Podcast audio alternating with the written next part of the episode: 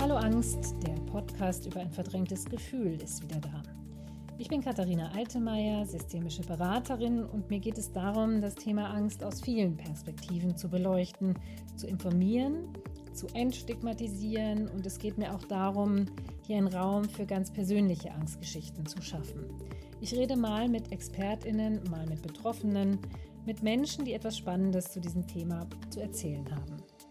In der heutigen Folge liegt mein Fokus auf einer sehr speziellen Variante von Angst, man könnte sagen einer weniger krankhaften, dafür aber einer Variante, die weit verbreitet ist. Es dreht sich um Prüfungsangst, um Auftrittsangst, um Leistungsangst im weitesten Sinne. Und davon sind laut Studien neun von zehn Menschen in Deutschland betroffen, zumindest irgendwann einmal im Leben. Klar, es muss jetzt nicht immer um ein Blackout gehen. Es gibt aber auch schon weniger krasse Formen von Angst in Verbindung mit Leistung, die dafür sorgen können, dass jemand sich nicht traut, das zu machen, was er sie eigentlich gerne machen würde und auch könnte. Sprich, Prüfungsangst kann ganz schön mächtig sein, wenn es darum geht, wichtige Job- oder Karriereentscheidungen zu treffen. Aber ab wann wird die Angst vor einer Prüfung überhaupt schwierig? Schwierig im Sinne von, da sollte man sich vielleicht mal Hilfe holen. Woran kann es liegen, dass jemand übermäßige Angst vor einer Prüfungssituation hat? Und was kann man dagegen tun? Um über diese und mehr Fragen zu sprechen, habe ich mir auch heute wieder einen Gast eingeladen, Dr. Timo Nolle.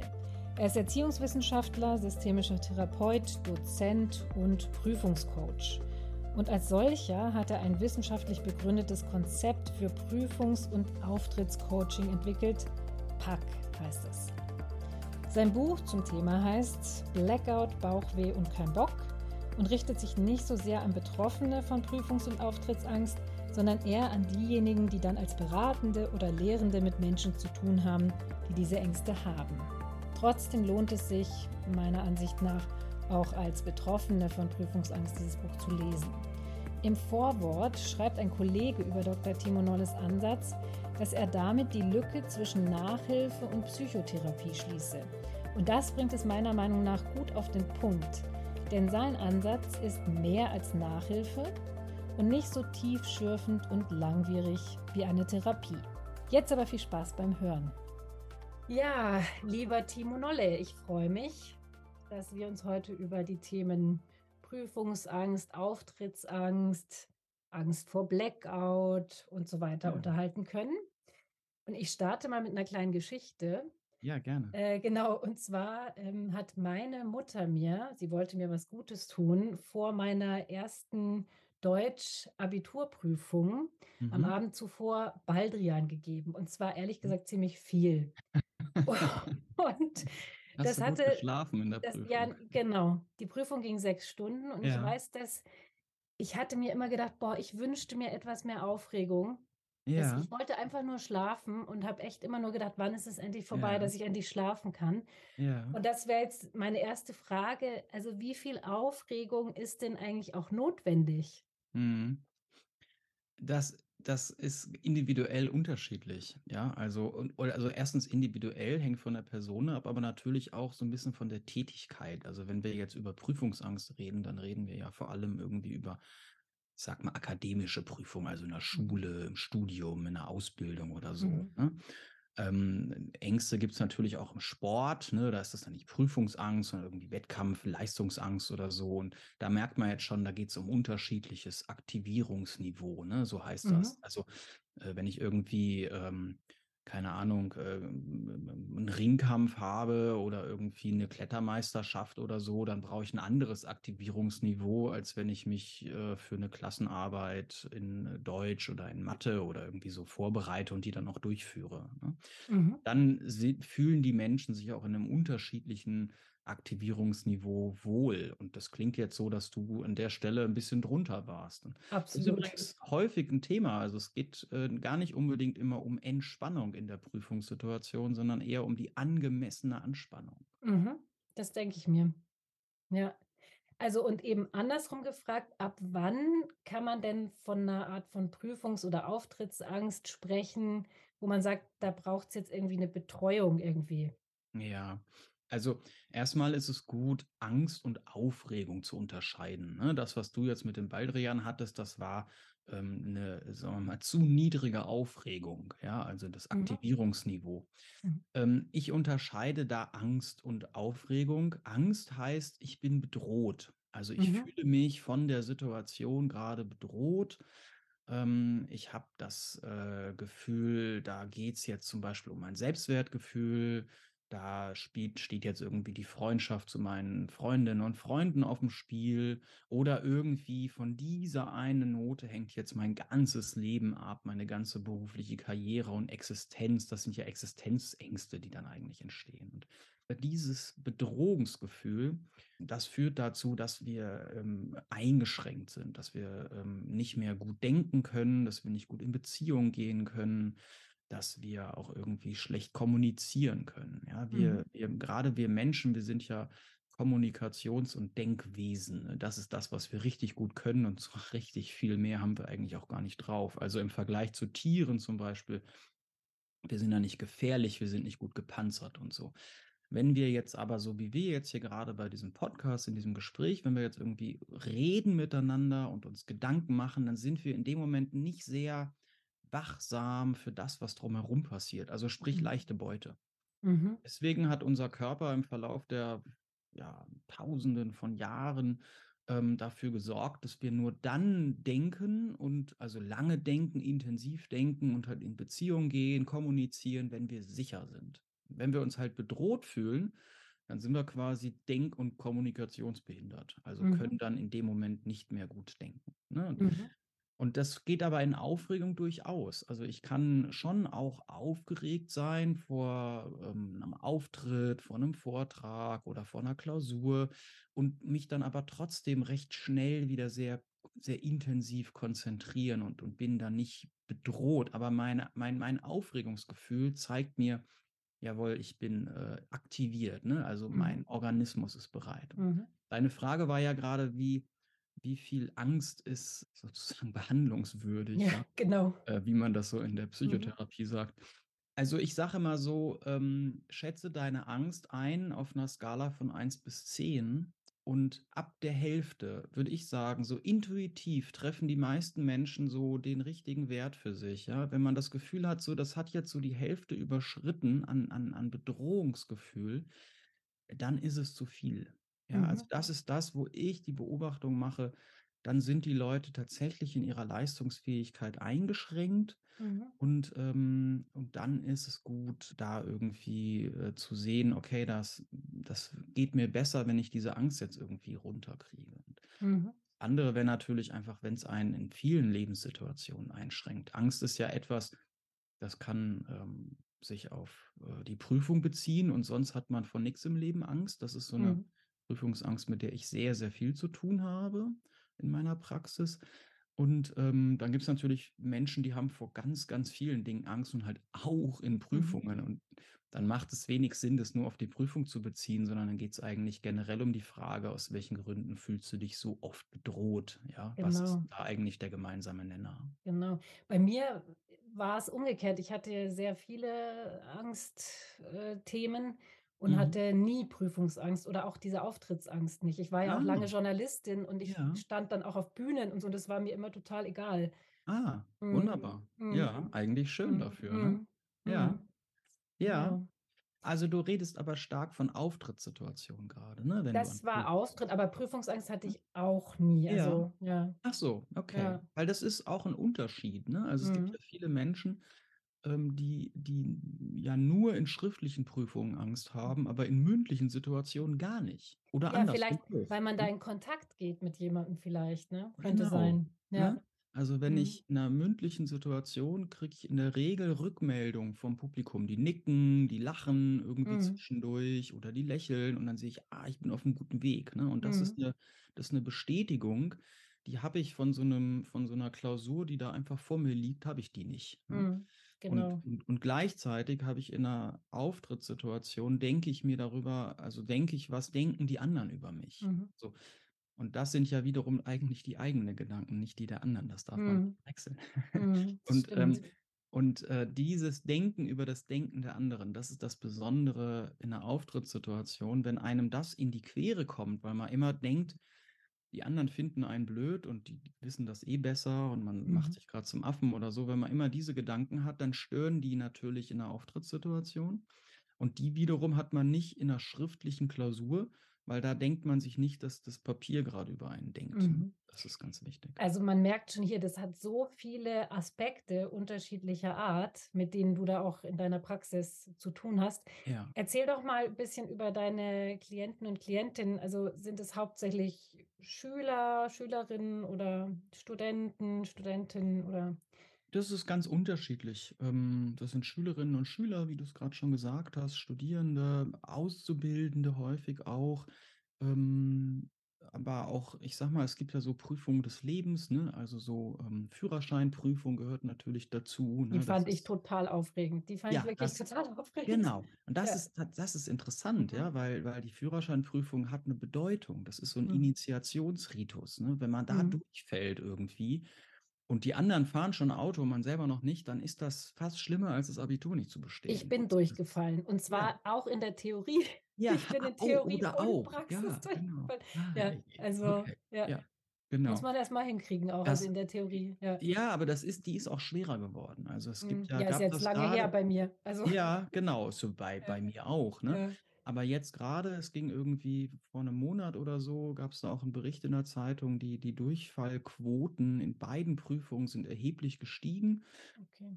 Es ist nicht ganz klar, warum, aber zum einen auch, weil die Aufgaben schwieriger geworden sind. Okay. Ja, gut. Naja. Wie bist du eigentlich zu diesem speziellen Thema gekommen? Ja, also äh, eigentlich ist das so ein bisschen eine, 'ne logische Fortsetzung, wenn man so zurückblickt, ne? Gut, das das Leben kann man rückwärts verstehen, man muss aber vorwärts leben, ne? Also, rückwärts würde ich's würde ich's verstehen. Ähm, das der da haben sich so verschiedene Fäden zusammengeflochten. So der eine Faden ist, ähm, ich habe sehr viel Sport gemacht. Ich bin auch Trainer für Sportklettern und Wettkampfklettern zum Beispiel. Und das ist ja auch eine Sportart, da muss man sich so ein bisschen so mit, mit, mit Ängsten auseinandersetzen. Mhm. Wettkampf sowieso, ne, Konkurrenz mhm. zueinander. Aber ich habe auch selber viel am Fels geklettert. Da geht es dann nicht um die mhm. Konkurrenz, aber darum, dass man irgendwie da wirklich runterfallen und sich echt wehtun kann. Mhm. Also auch so Umgang mit so eigenen Befürchtungen. Ähm, dann habe ich Erziehungswissenschaft und Psychologie studiert. Auch als Erziehungswissenschaftler habe ich ganz viel mit Lehrerbildung zu tun gehabt, mit, mit Unterricht, mit ähm, Klausurkonzeption und äh, diesen Themen. Lehrerbildung ist immer etwas, was mich immer noch sehr stark ähm, beschäftigt. Ich mache sehr, mhm. sehr viele Fortbildungen für Lehrkräfte. Gut. Und der, der andere Bereich war halt die Psychologie. Da geht es ja eher um die äh, Ängste und Gedanken, Kognitionen, die dabei irgendwie eine Rolle spielen. Und dann habe ich ähm, nach meiner Promotion, wenn man so frisch doktoriert ist, quasi, dann macht man sich ja so Gedanken, wird man jetzt ähm, Professor oder macht man was Vernünftiges? Ich habe mich dann für äh, systemische Therapie und Beratung entschieden, fand das Sehr was gut. Vernünftiges. Mhm. Genau, ne, da mhm. haben wir eine ja. Ähnlichkeit. Genau. Und ähm, dann gab es an der Uni in Kassel ein äh, Beratungsangebot, beziehungsweise das, das konnte ich entwickeln. Ähm, es gab da quasi Mittel und eine Stelle für und dann habe ich, hab ich ein Beratungsangebot gemacht für Studierende, ähm, in den, also um, um die zu unterstützen. Und das, was die natürlich am meisten stresst, sind natürlich Prüfungssituationen, Referate, Hausarbeiten, zu viel Leistungsdruck, zu wenig mhm. Zeit, irgendwie durchgefallen durch eine Prüfung. Ne? Und dieses Angebot habe ich äh, Prüfungs- und Auftrittscoaching genannt. Und äh, das war innerhalb von kürzester Zeit ziemlich stark nachgefragt das hat mich damals gewundert, weil es gibt ja auch eine Studienberatung äh, und wir haben auch eine psychosoziale Beratung gehabt mhm. in Kassel. Ähm, aber die Studienberatung wird meistens wahrgenommen als Anlaufstelle für so Fragen, was so Rechtsgeschichten angeht oder so, mhm. eine Studienordnung, wie, wie kann ich okay. wechseln oder so. Mhm. Und die psychosoziale Beratung ist immer gleich zu viel Psycho. Mhm. Und, ähm, ja. Vor allem werben die im Prinzip damit, hier kann man irgendwie zehnmal hinkommen Und bei mir habe ich immer gesagt, hier kann man dreimal hinkommen. So, ne? Okay. Also, Ja. das muss, das muss schneller gehen. Und deswegen Mhm. kommen, kamen die Leute auch und haben gesagt, ey Timo, ich habe irgendwie nächste Woche eine Klausur. Ich weiß nicht, wie ich Mhm. das machen soll. Ne? Und bei Mhm. der psychosozialen Beratung, da hätte man irgendwie nach, nach zwei Stunden erstmal irgendwie eine Diagnose gestellt. Mhm. Bei mir geht es darum, dass ich irgendwie in einer Stunde irgendwie schon quasi zum, zum Zug komme mit den Leuten. Und ähm, dann war aber die Problematik, dass ich ja im Prinzip gab es da wenig Konzepte für. Ich habe vor ziemlich genau zehn Jahren damit angefangen und wenn man vor zehn Jahren gesucht hat nach ähm, Prüfungscoaching oder nach schneller Hilfe dabei, dann hat man da sehr wenig gefunden. Also Mhm. therapeutische Angebote gab es ganz wenig. Heilpraktiker haben so ein bisschen Baldrian verschrieben, wie du das jetzt gerade schon erzählt hast. Ne?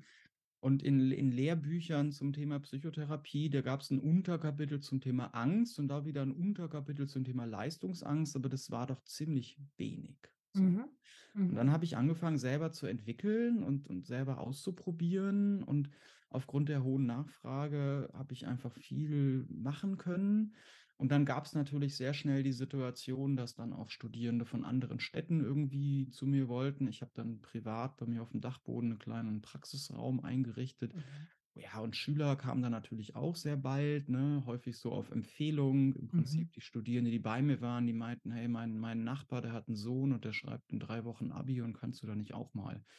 Wow. Und so Mhm. hat das dann irgendwie so seinen Lauf genommen. Und Also du hast so richtig so ja, eine Pionierarbeit geleistet, ja. das ist, das Mhm. ist Pionierarbeit. Ja. Also ähm, ich habe äh, ich hab dann die Sachen irgendwann zusammengeschrieben, habe dann diese Konzepte erstellt. Du hast ja von dem Buch erzählt, von Genau. dir, was du gelesen Das hast. Buch Ne? heißt Blackout, Bauchweh und kein Bock. Das werde ich auch alles verlinken in der Sendungsbeschreibung natürlich. Das freut mich Genau. natürlich. Mhm. Genau. Und, und das ist auch, also es gibt natürlich unglaublich viele Ratgeber. Also die gab es ja damals auch schon. Ja, also mit Mhm. Ratgebern, das ist ja, un, das ist ja wirklich unüberschaubar. Aber was es halt fast gar nicht gibt, ist ein, Buch zum, also für, für, für Berater, für Therapeuten, für Lehrkräfte, also für die, die quasi die Menschen unterstützen, die eigentlich den Mhm. Rat brauchen. Mhm. Und das gibt es überhaupt nicht. Also das Mhm. ist, das ist äh, wirklich interessant, ja, gerade Ja, jetzt gibt es Thema. schon dein Buch Ja, ne? jetzt, Genau. jetzt, jetzt, jetzt gibt es Genau. das schon, ja, aber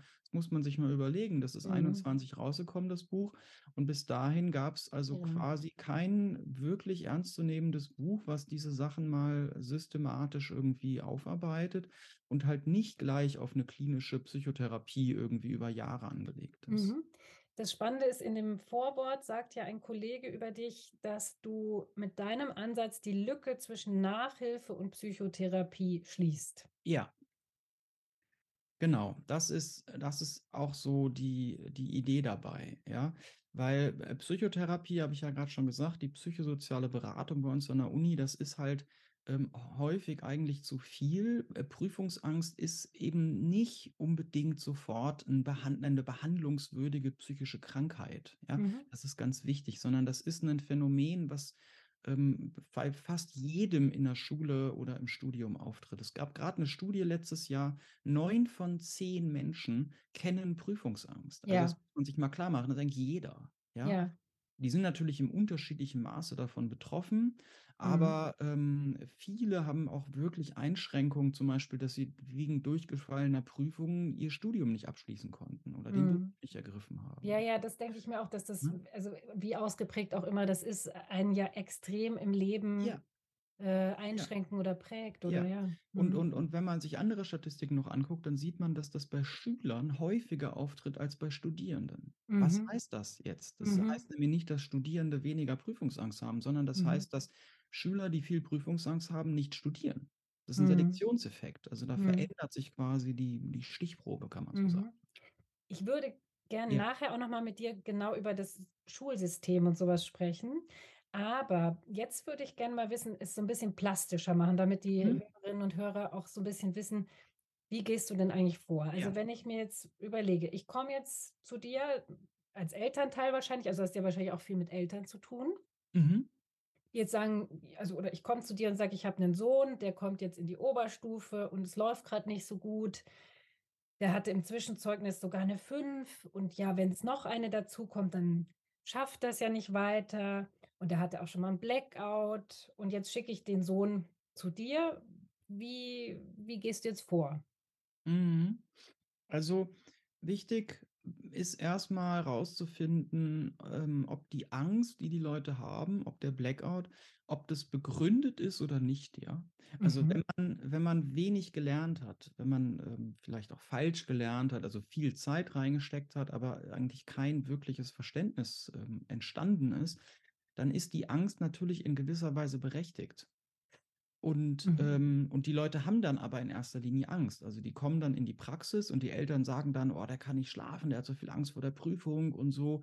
Und, ähm, was man dann machen kann, ist 'n bisschen wie bei dir, ne? Man kann dann irgendwie mit Baldrian-Tee irgendwie viel machen oder Mhm. ich habe da tolle Entspannungstechniken, ja. Ich kann da Mhm. mit Hypnotechniken einen wegdudeln, da schläfst du ein, ne? Mhm. Das nützt den Leuten aber nichts, weil dann fallen die halt ausgeschlafen durch oder sind dann ganz Genau. entspannt Mhm. dabei. Das heißt, es geht im Prinzip erst mal darum, rauszufinden, wie ist der Wissensstand? Und und dann, wenn man dann merkt, also, die haben eigentlich zu wenig gelernt, äh, dann hilft besser Lernen gegen Angst. Mhm. Ähm, das ist 'n ganz wesentliches Element beim Prüfungscoaching, dass man halt nicht nur psychologisch unterstützt, sondern auch, sage mal, lerntechnisch. Also, Mhm. wirklich, ähm, Techniken erklärt, ähm, auch, äh, dafür sorgt, dass die Leute beim Lernen merken, dass sie was verstanden haben. Sehr Mhm. viele Menschen wissen ganz viel, haben aber nix davon gemerkt und haben dann quasi kein Kompetenzbewusstsein und deswegen haben sie dann Ängste. Also, dann geht's darum, dass man so lernt, dass man dabei auch Kompetenzbewusstsein aufbaut. Ja, Mhm. Lernen und Prüfungsvorbereitung technisch ist ganz wesentlich. Im Sport heißt das Trainingslehre. Gibt's Okay. überhaupt keinen richtigen Begriff für für das, äh für Mhm. ja, für das Didaktische im Prinzip, ne? Und ist das aber auch individuell dann, oder? Also, es lernt ja wahrscheinlich jede und jeder irgendwie anders, oder? Ja, im Mhm. Detail schon, aber Mhm. insgesamt ist Lernen, ähm, schon für uns Menschen irgendwie ähnlich, ja? Also, Mhm. die Prinzipien von Lernen sind äh, sind gleich, genauso wie man Mhm. auch im Sport, ne, das ist immer 'n schöner Vergleich, sagen kann, also, Sporttraining funktioniert eigentlich nach den gleichen Prinzipien. Also, die Mhm. Muskeln bauen sich bei jedem Menschen auf 'ne ähnliche Art und Weise auf, ne? Wir haben Mhm. unterschiedliches Talent für Muskelaufbau, aber, ähm, mit'm Gehirn ist das genauso. Also, Mhm. man kann ganz grob sagen, das Wichtigste beim Lernen ist selber denken. Also, Mhm. denk Lernen heißt denken lernen. Das wichtigste Missverständnis beim Lernen, mit dem die meisten Leute auch zu mir in die Praxis kommen, das haben sie schon in der Grundschule aufgefasst. Das ist dieser Satz: „Äh, wenn man mich nachts um 3 weckt, dann muss ich das ohne Nachdenken sagen können“, ne? Mhm. Das ist so das ist so die die die Zielvorstellung, die ganz viele Menschen im Kopf haben, wenn sie lernen und das führt eigentlich zum Auswendiglernen. Mhm. Ähm, und das heißt ja auch, wenn man das Wort wörtlich nimmt, wenn ich's gelernt habe, brauche ich nicht mehr denken, dann kann ich's einfach sagen. Mhm. Und das ist falsch. Also, das Mhm. ist das ist definitiv falsch. Das wird allerdings unterstützt dadurch, dass die Klausuren häufig so angelegt sind und man dann denkt, so müsste man sich das auch erarbeiten. Mhm. Das ist aber keine artgerechte Gehirnbenutzung. Ähm, wir wir wir sind nicht in der Lage, Dinge einfach abzuspeichern. Wir müssen immer irgend 'nen Kontext, irgend 'ne Verbindung finden und deswegen ist die Reihenfolge beim Lernen erst verstehen und das heißt im Prinzip selber erklären können und auf andere Situationen beziehen und dann auswendig lernen von bestimmten relevanten Fakten, also, zum Beispiel Mhm. Fachbegriffen oder Formeln oder Vokabeln auch, ja? Interessant, ja. ohne Sinn verstehen funktioniert Auswendiglernen nicht. Mhm. Und da sind wir natürlich auch gleich beim also, jetzt Schulsystem oder vielleicht sogar auch in der Uni, dass vieles ja eben genau darauf angelegt ist, wie du grad gesagt Mhm. hast. Das Mhm. heißt, du Genau. musst dann im Grunde deinen deinen Klientinnen, Klienten irgendwie was anderes beibringen als das, was ihnen in diesen Institutionen beigebracht wird, oder? Ja, zum Teil ist das nötig, da so 'n bisschen zu korrigieren, ja, oder auch darauf hinzuweisen, dass so wie die Lehrkraft das erklärt, das vielleicht dann nicht funktioniert oder dass man das anders machen sollte. Äh, viele Mhm. Lehrer s haben haben ja selber diese Vorstellung von Prüfung, ne? Also, die Prüfung ist oft ein Abprüfen dessen, Mhm. was reingefüllt wurde im Unterricht und das ist natürlich völliger Bullshit. Also, wir Mhm. wissen heute also, die Neurophysiologie oder Psychologie ist da einfach deutlich weiter, was halt Lernprozesse angeht. Mhm. Und dann geht es schon auch darum, die Lernenden, die Schüler, aber auch Studierenden und Auszubildende irgendwie unabhängig von dem von dem Unterricht zu machen. Also, Unterricht ist häufig nicht sehr gut. Es gibt auch Ausnahmen, also ganz, ganz viele auch. Also gerade in der, in der Schule äh, erlebe ich ganz viele tolle Lehrkräfte, die wunderbaren Unterricht machen und trotzdem lernen dann die Kinder eigentlich zu Hause auf die falsche Art und Weise. Das ist auch spannend. Mhm. Im Studium beispielsweise ist es ja eher so, da werden Vorlesungen gehalten, die sind didaktisch meistens nicht jetzt besonders prickelnd. Nee, nee, fand ich auch Ja. nicht. Und ähm, Lernen heißt im Prinzip, ich kriege irgendein ähm, Wissen präsentiert, ja, und jetzt muss ich dieses Wissen irgendwie kognitiv anregend verarbeiten. Das heißt, ich muss jetzt irgendwas damit machen und auf meine eigene Weise es mir aneignen, eine eigene Story dazu finden, einen eigenen Sinn darin sehen und damit was tun. Mhm. Und in der empirischen Bildungsforschung heißt das, dass die kognitive Aktivierung. Ja? Mhm. Also kognitive Aktivierung ist der Schlüssel zum Lernen. Mhm. Und in der Schule, Schulunterricht ist in der Regel so gedacht, dass die Lehrer also irgendein Wissen präsentieren und dann Aufgaben stellen, irgendwelche Arten von Gruppenarbeit machen oder Projekte oder irgendwas, dass man damit was tun soll. Und dann entsteht quasi in jedem einzelnen Schüler und Schülerinnenkopf ein eigener Lernprozess aufgrund Mhm. dieser kognitiven Aktivierung. Mhm. So, und diese Elemente, die müssen sich Studierende nach einer Vorlesung im Prinzip selbst schaffen. Mhm. Und dann sind sie unabhängig davon. Und das Mhm. ist aber auch, das, das heißt aber auch, ich muss Verantwortung für meinen Lernprozess übernehmen, Mhm. um es selber zu verstehen. Und das, Und das wird einem aber nicht gesagt, vielleicht, dass man diese Verantwortung Genau, hat. Mhm. genau. Ne? Mhm. Das wird einem nicht gesagt. Und dann gucke ich halt, okay, wie kann das gehen? Da gibt es Methoden für und dann geht's los. Mhm. Hast du da irgendein kleines, knackiges Beispiel noch dazu vielleicht, dass man sich das nochmal so vorstellen kann? Ähm, ja, also ähm, es gibt eine tolle Methode, wo man, ähm, das nennt sich mentale Landkarte. Da geht es darum, dass man ein Thema nimmt, das man lernen möchte. Dann schreibt man sich Begriffe auf Karteikarten, also so Orientierungsbegriffe, sage ich immer, Sachen, die einem spontan einfallen. Dann ordnet man die an, zum Beispiel auf dem Boden, wie so, ein, wie so eine große Landkarte halt, ne, wie so ein Mega-Mindmap. Und jetzt kann man darauf herumlaufen. Das ist dann auch ganz gut. Ne? Man stellt sich Mhm. auf, man hat dann so 14, 15 Karten vielleicht auf dem Boden liegen und stellt sich dann drauf und sagt immer, das ist der eine Begriff, das bedeutet das, das hat was damit zu tun. Da fällt mir folgendes Fallbeispiel zu ein. Dann stellt man sich mit dem anderen Fuß auf eine andere Karte, beschreibt die andere Karte und dann vor allem, wie die Dinge zusammengehören. Und wenn man jetzt ähm, eine Weile auf dieser Karte rumläuft und alles mit allem verknüpft, dann ist man immer dabei, die einzelnen Sachen zu wiederholen und auch in die Verbindung mit was anderem zu bringen. Manchmal muss man um die Ecke denken, ähm, ne, also dann sozusagen über, ein- über ein drittes, über eine Bande sozusagen die Verbindung herstellen. Und das ist dann tatsächlich wie so ein, wie so ein eigener innerer Stadtplan, der entsteht. Der ist bei uns ja auch immer unterschiedlich. Ne? Also wenn auch, ne, ich, ich wohne in Kassel zum Beispiel, meine Frau natürlich auch, aber wenn wir jetzt eine Straßenskizze irgendwie zeichnen würden, dann würden die nicht identisch aussehen. Mhm. Deswegen funktioniert das auch nicht, jemand anderem den Weg zu erklären, ja. Mhm. Ähm, also für mich ist es dann klar, ich habe den Weg erklärt, aber die Mhm. andere Person, die, die orientiert sich im Prinzip an anderen Sachen und Mhm. deswegen passt das manchmal nicht zusammen. Aber ja, mentale Landkarte, das klingt toll. Genau. Mhm. Ja. Jetzt gehe ich noch mal einen Schritt zurück zu Ja. dem Fall jetzt sozusagen. Jetzt hast du vielleicht festgestellt, nee, der kann gut lernen, der hat seine Technik, daran liegt es nicht. Mhm. Was machst du dann? Ja, dann äh, frage ich meistens, wie äh, stark ist denn jetzt eigentlich die Angst? Ne? Diese Frage auch mit dieser Skalierung, ähm, wie hoch ist das? 10 wäre maximal volle Pulle Anschlag.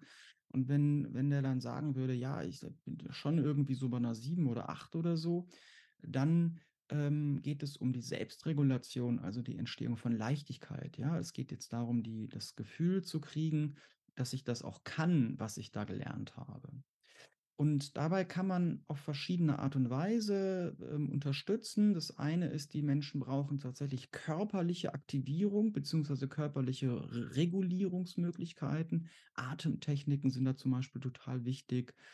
ähm, gibt es verschiedene, gibt es Klopfen? Atemanhaltetechnik Genau. zu Mhm. klopfen, Mhm. genau, klopfen Mhm. körperlich, ne, wo man dann also über Körperstimulation im Prinzip, das, also das Beklopfen von bestimmten Körperstellen, ähm, eine Beruhigung herstellt. Das ist ein ganz spannendes Verfahren von einem ähm, Kollegen aus Hannover, im Wesentlichen weiterentwickelt. Michael Mhm. Bohne hat da Ja, sehr, der sehr ist viel toll. zu Mhm. gemacht, ne, genau, Ja, kennst du auch, der ne? ist toll. Und ähm, das ist eine ganz tolle Methode, wo man noch gar nicht genau weiß, warum die eigentlich funktioniert, aber wir wissen empirisch, dass das funktioniert und es wird in ganz vielen Therapieformen, wird, werden Klopftechniken, PEP ist die ist der Fachbegriff dafür, Genau. es wird das eingesetzt. Genau, das sind so körperliche Verfahren, also Atemtechniken, Klopftechniken und dann gibt es noch Methoden über die, über die Kognition daran zu gehen. Das bedeutet im Prinzip, also die Vorstellung ist, wenn wir Angst haben, obwohl wir es können, dann haben wir in einer bestimmten Situation keinen Zugriff mehr auf unsere Ressourcen. Oder anders gesagt, wir, wir dissoziieren äh, unsere Stärken. Wir haben wie so eine Art Stärkenamnesie. Ja? Also ich fühle mich, also eigentlich bin ich laut Personalausweis, ich zum Beispiel bin 43 Jahre alt, ja, und wenn, wenn ich dann irgendwie in einer Prüfungssituation bin, dann fühle ich mich auf einmal nur noch wie, wie irgendwie 14 oder 15, wie damals irgendwie so in der 8., 9. Klasse ähm, und, und bin irgendwie, ja, kann, kann nicht mehr richtig denken und, und vergesse dann auch, dass ich vielleicht schon mal Prüfungen gut geschrieben habe und, ne, und das ist alles vergessen. Ich erinnere mich nur noch an das ganze Scheitern in meinem Leben. Also so eine Mhm. ganz einseitige Wahrnehmung meiner selbst. Mhm. Und dann geht es darum, entweder mit sprachlichen Techniken, also lösungsorientierter Beratung, so erfolgsorientierten Fragetechniken im Prinzip dieses, dieses, diese Gedanken wieder zu aktivieren.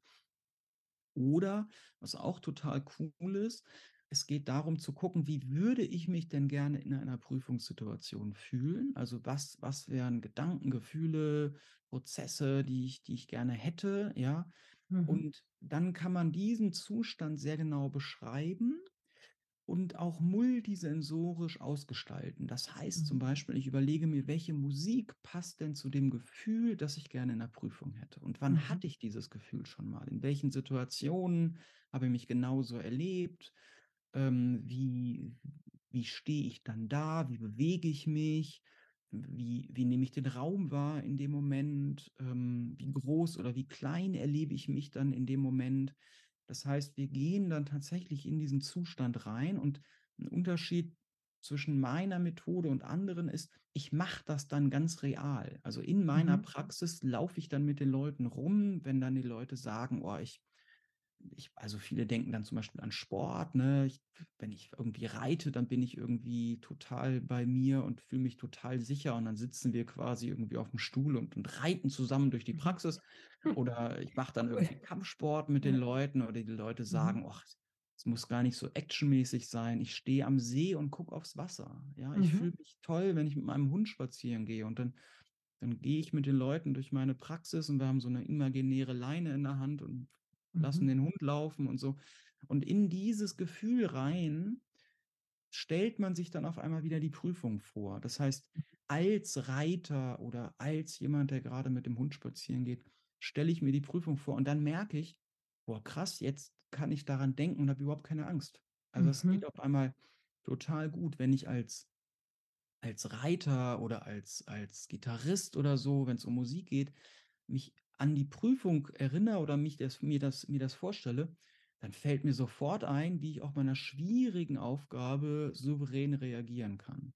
Dann Mhm. üben wir, das sind dann Methoden so aus der Hypnotherapie, diesen Zustand aktiv herstellen zu können, wenn's drauf Also, ankommt. wenn's wirklich so wäre in dem Moment. Ja. Genau, Mhm. Mhm. genau, ne? Mhm. Wie kann ich quasi zum Reiter werden oder zu jemandem, der mit'm Hund spazieren geht oder so in diesem Gefühl, wie kann ich das aktivieren, aktiv, bewusst, auch in Situationen, wo ich nicht auf'm Pferd sitze? Mhm.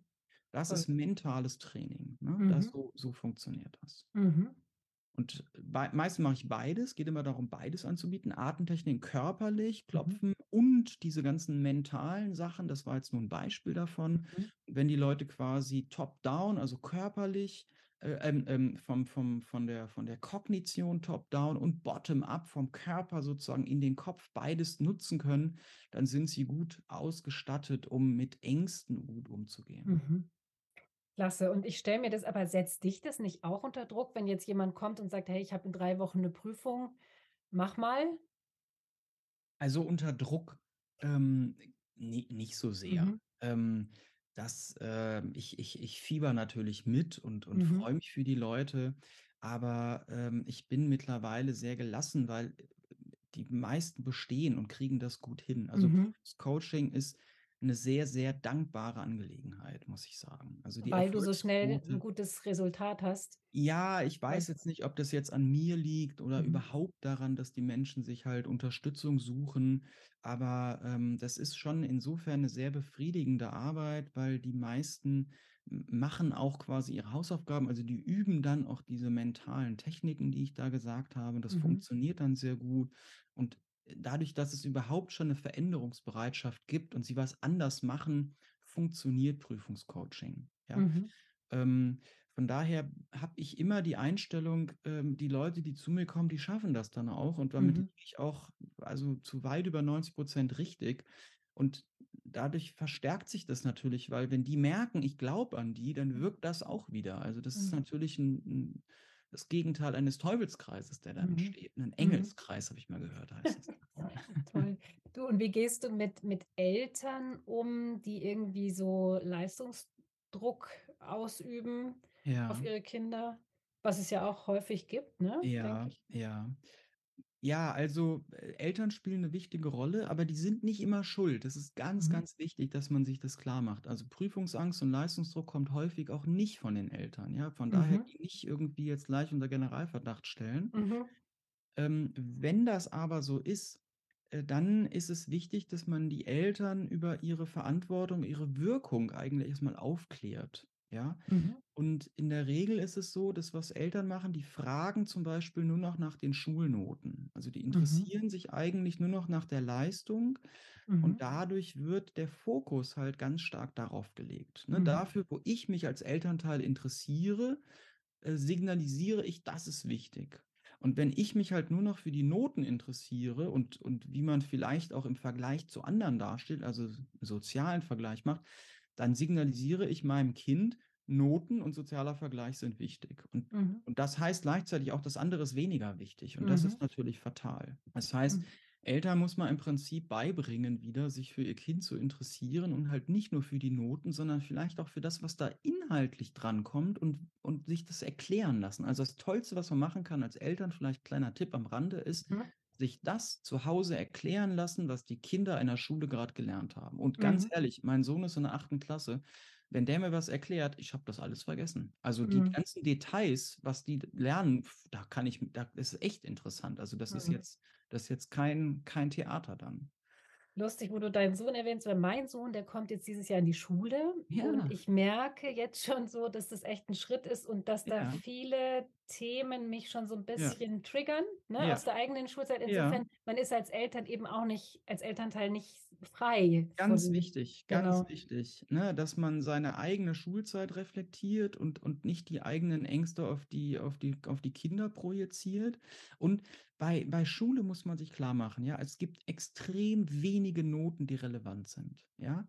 Also, der Übergang, ähm, Grundschule, ähm, dann Gymnasium oder Mittelstufe, der der kann relevant sein, da kann's von bestimmten Noten abhängen.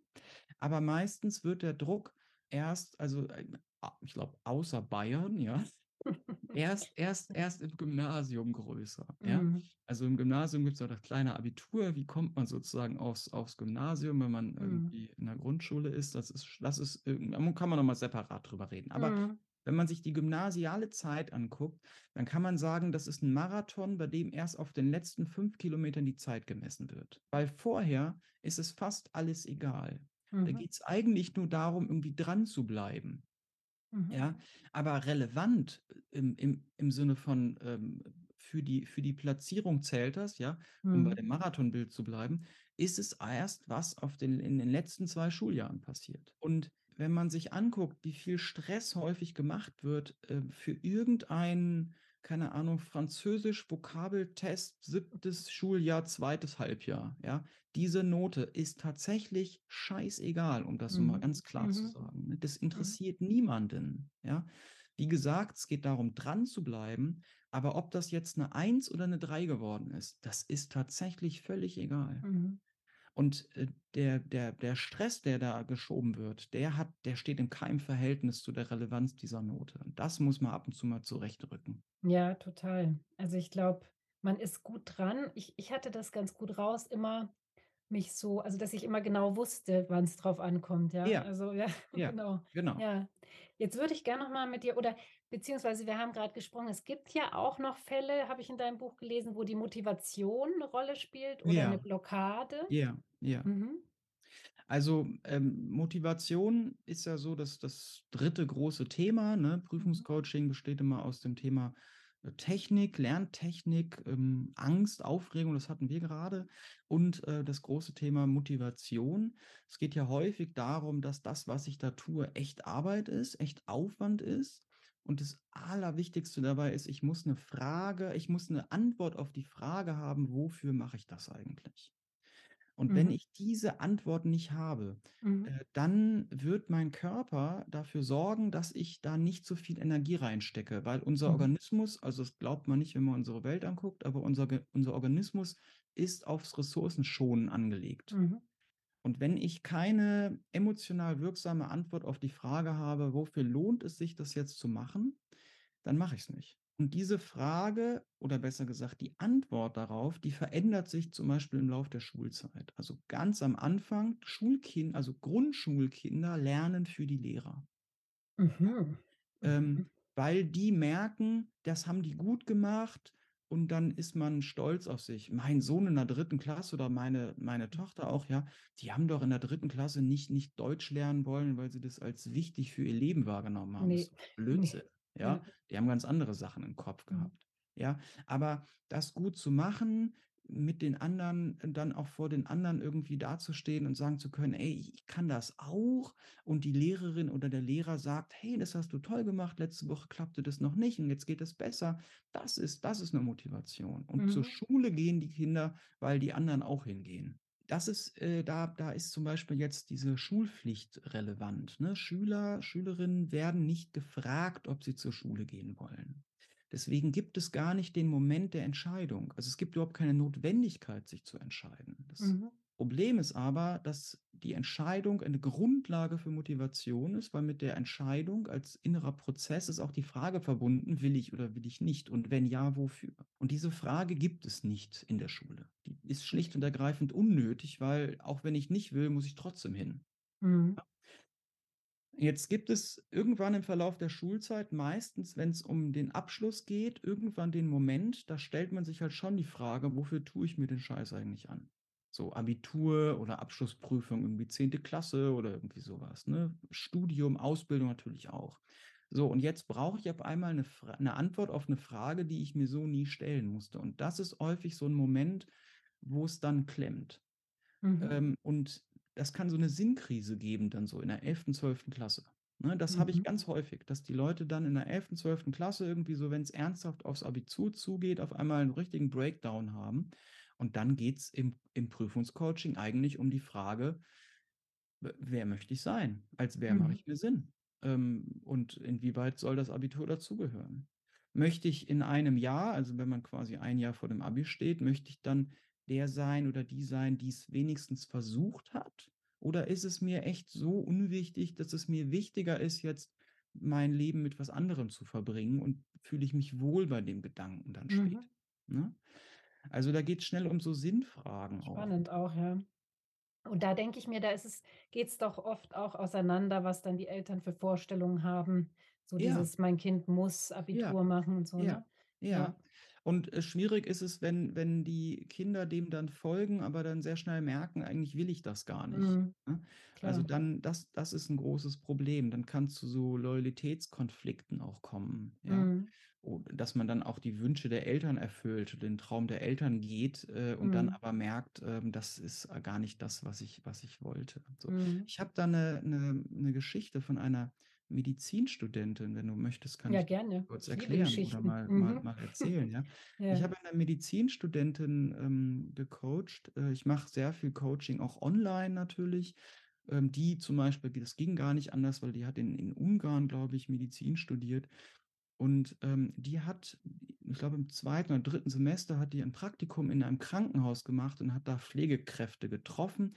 Und irgendwie ist das in dem Moment, ähm, hat sie überhaupt keinen, sie, sie hat totale Hemmungen gehabt, weiter zu studieren. Ja, mhm. so eine richtige Blockade. Und und das war ganz, ganz heftig für sie. Und dann mhm. hat sie, äh, haben, haben wir ein Coaching angefangen. Und dann hat sie mir erzählt, dass äh, sie Medizin studiert und es geht also in ihrer Familie immer schon um Medizin. Ihre Mutter hat sie alleine großgezogen. Ihre Mutter ist Pflegerin im Krankenhaus und hat also immer ganz viel davon erzählt und ist ganz Medizin begeistert. Mhm. Das fand ich erstmal ganz interessant, aber das passt doch gut zusammen. Ne? Mhm. Die Pflegemutter ist Pflegerin und die Tochter wird jetzt äh, Ärztin und so, alles super. Und dann hat sie aber erzählt, ja, ihre Mutter hat selbst eigentlich Medizin studiert mhm. und wollte Ärztin werden und ist dann aber schwanger geworden. Ihr Mann hat sich getrennt von ihr und dann hat sie ihr Kind alleine großziehen müssen, hat sie das Studium abgebrochen. Okay. Mhm. Und dann konnte sie in Anführungsstrichen nur in die Pflege gehen mit dem angefangenen Studium.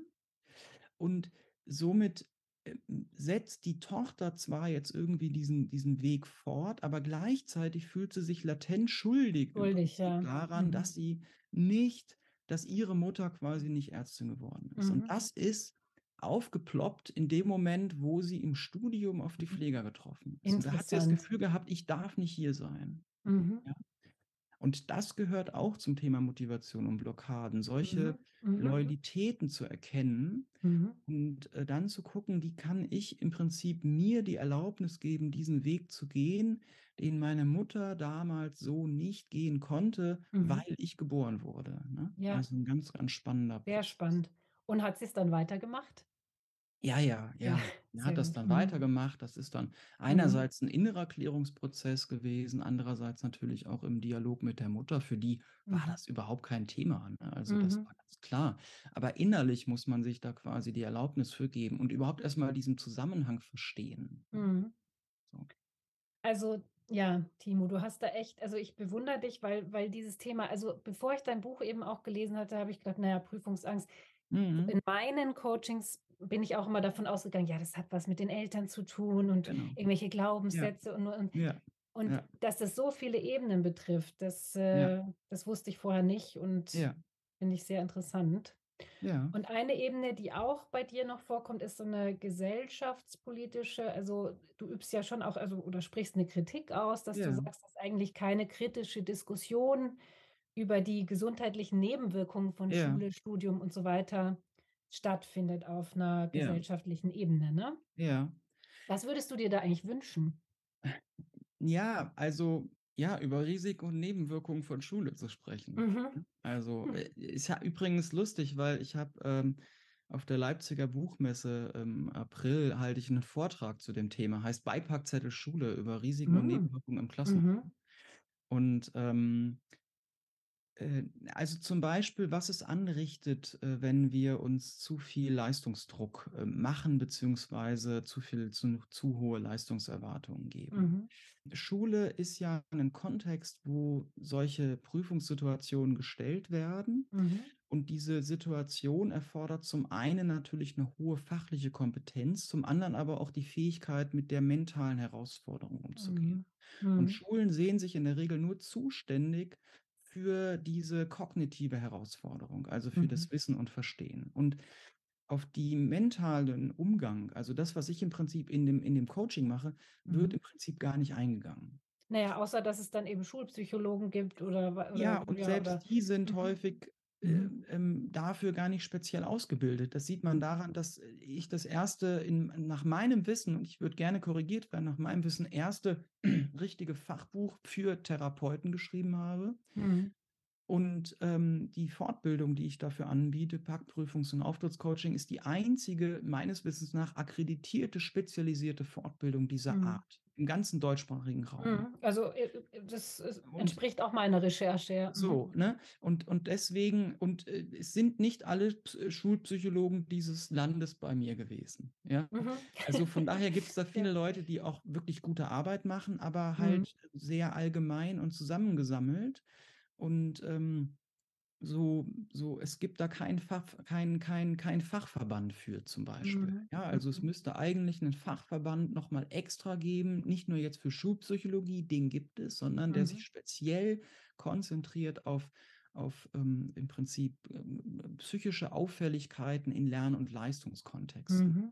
Weil das ist wirklich nochmal speziell. Und Mhm. ähm, ich bin ja jetzt, ich bin ja nicht mehr Psychologe. Ne? Von Mhm. daher, das müsste eigentlich tatsächlich aus dem psychologischen Feld kommen. Und die Leute haben Mhm. die Kompetenz, die Mhm. müsste man nur sammeln und bündeln. Das ist ganz Okay. entscheidend. Also es wird gute Arbeit gemacht von Schulpsychologen, aber nicht systematisch Ja. und, und nicht fachverbandlich organisiert.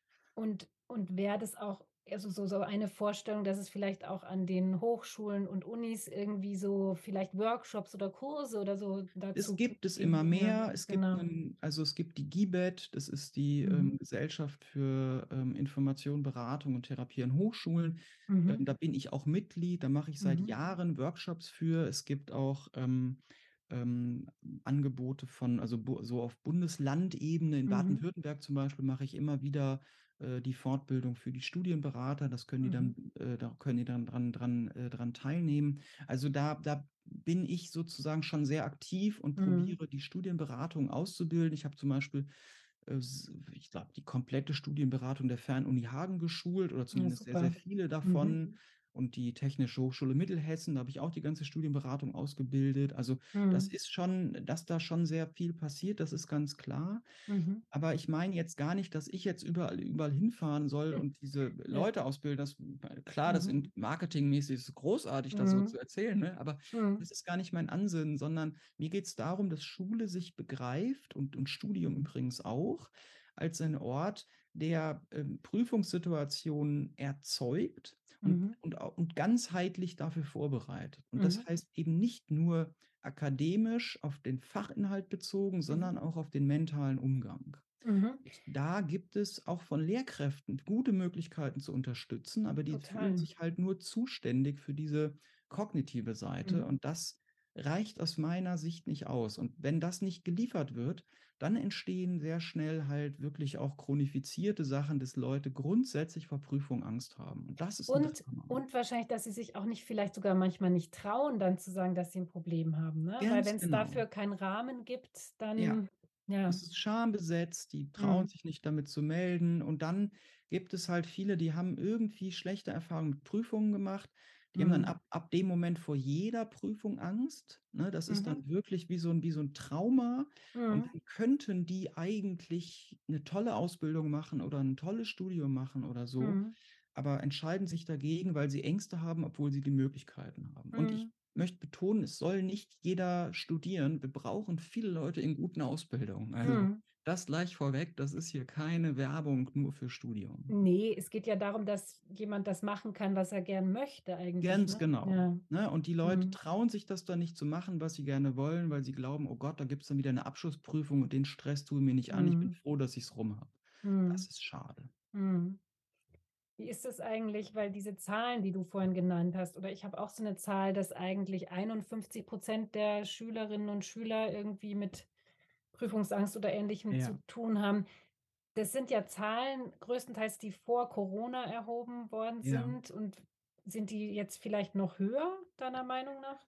Ja, also ähm, wie gesagt, ich habe vorhin ja eine Studie angesprochen, Mhm. kann man ja suchen, wird von der Internationalen Mhm. Hochschule ist die, ähm, die ist 2022 Okay. erhoben worden, Mhm. 1600 Personen, allerdings Mhm. jetzt nicht nur Schülerinnen und Schüler, sondern durch alle Altersstufen, gilt als repräsentativ. Neun von zehn Menschen Ja, haben schon Wahnsinn. Mhm. Prüfungsangst gehabt. Mhm. So, das heißt nicht, dass das ganz, ganz schlimme Angst ist, aber Mhm. die Studie ist natürlich weiter differenziert und die Zahlen sind insgesamt sehr hoch. Mhm. Ist auch höher meines Wissens nach als Studien, die vor Corona erho ähm, erhoben Mhm. wurden. Aber damit muss man immer vorsichtig sein, welches Instrument kam da wie zum Total. Einsatz. Also wenn man da äh, schon mal ähm, geforscht hat psychologisch, dann weiß man, dass es das ist, man muss man sehr, sehr genau hingucken, wie diese Mhm. Zahlen sind. Was man Mhm. aber definitiv sagen kann, ist, dass in den ähm, psychotherapeutischen Praxen für Kinder und Jugendliche die Nachfrage enorm gestiegen Ja.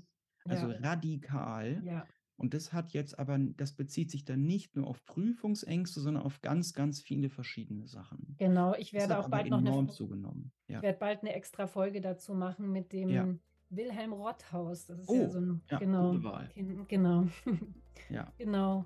Ja, Timo, ähm, du hast viel zu tun, glaube Ja. ich. Genau, und ich fand es sehr spannend und bedanke mich ganz herzlich. Ja, ich bedanke mich auch. Wunderbar. Vielen Dank. Danke, dass ich hier sein konnte. Sämtliche Links findet ihr wie immer in den Show Notes. Und noch ein wichtiger Hinweis: Sollte jemand auf die Idee gekommen sein, Mensch, der Timo Nolle, der wäre doch was für meine Tochter, für meinen Mann oder für mich. Leider ist Timo Nolle extrem ausgebucht, aber er hat ein Netzwerk gegründet, das aus Menschen besteht, die bei ihm die Prüfungscoaching-Ausbildung gemacht haben. Und hier kann man eventuell bei sich in der Region fündig werden und so ein Coaching, wie es Timo Nolle entwickelt hat, bekommen. Die Adresse lautet mein-prüfungscoach.de. Das verlinke ich aber auch nochmal in den Show Notes. Herzliche Grüße und bis bald.